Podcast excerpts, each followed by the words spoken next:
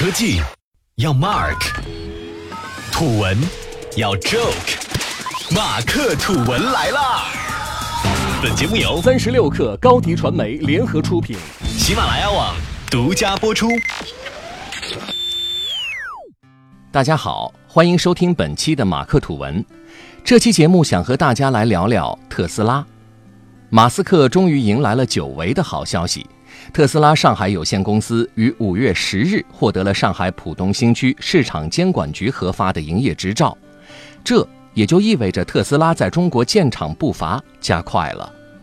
其实早在二零一五年就有消息传出，特斯拉要在中国建厂，之后特斯拉开始了漫长的辟谣、辟谣再辟谣，还一度被戏称为特斯拉版的“狼来了”。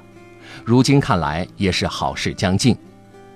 但是，为什么特斯拉会在这个时候选择进入中国呢？一直以来，特斯拉都是资本市场的宠儿。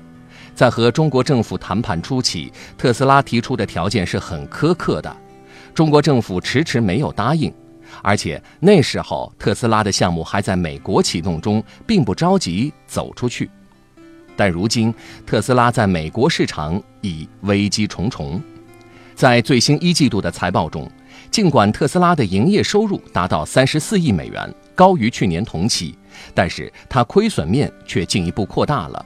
相比去年同期，净亏损三点九七亿美元，一季度净亏损达到七点八五亿美元，近乎翻了一番，还频频被爆出要破产的消息。那特斯拉的钱都去哪儿了？答案可能就在 Model 3里。其实。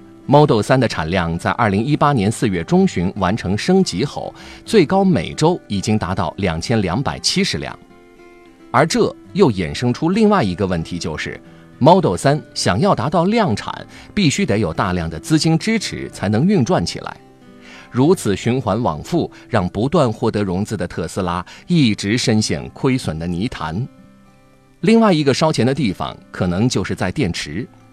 虽然说目前特斯拉持续亏损，但特斯拉的电池供应商应该是赚了不少的一笔。以松下为例，在作为特斯拉唯一供应商的阶段，特斯拉至少百分之五十以上的利润都被松下拿走了。据说，一辆售价为八万五千零七十美元的特斯拉 Model S，其搭载的 P 八五电池成本已经达到三万五千三百六十美元。此外，特斯拉也正在上演高管出走的戏码。除了2017年早期特斯拉首席财务官离职外，今年特斯拉也多次进行人事变动，销售总裁和 Autopilot 主管等高管相继离开。主管现场性能的工程总监马修·肖沃尔已经从公司离职，甚至还跳槽到了特斯拉竞争对手公司谷歌旗下自动驾驶公司 Waymo。同时，特斯拉工程主管道格·菲尔德也正离岗休假。面临如此大的人事动荡，如果说对特斯拉一点影响都没有，有点自欺欺人了。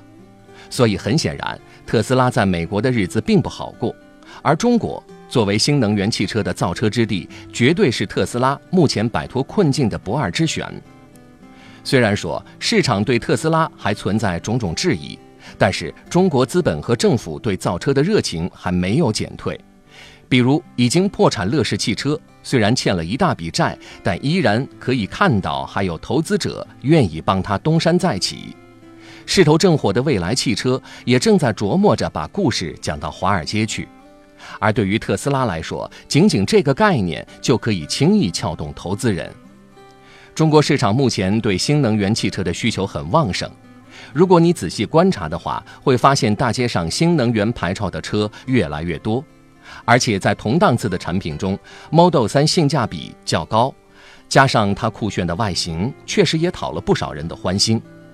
所以说，来到中国后的特斯拉会以高性价比的优势迅速打开市场，加上用户对特斯拉高度的认可，特斯拉未来在中国可能会有一个不错的前景。好了。今天我们就先聊到这里，下期节目我们不听不散。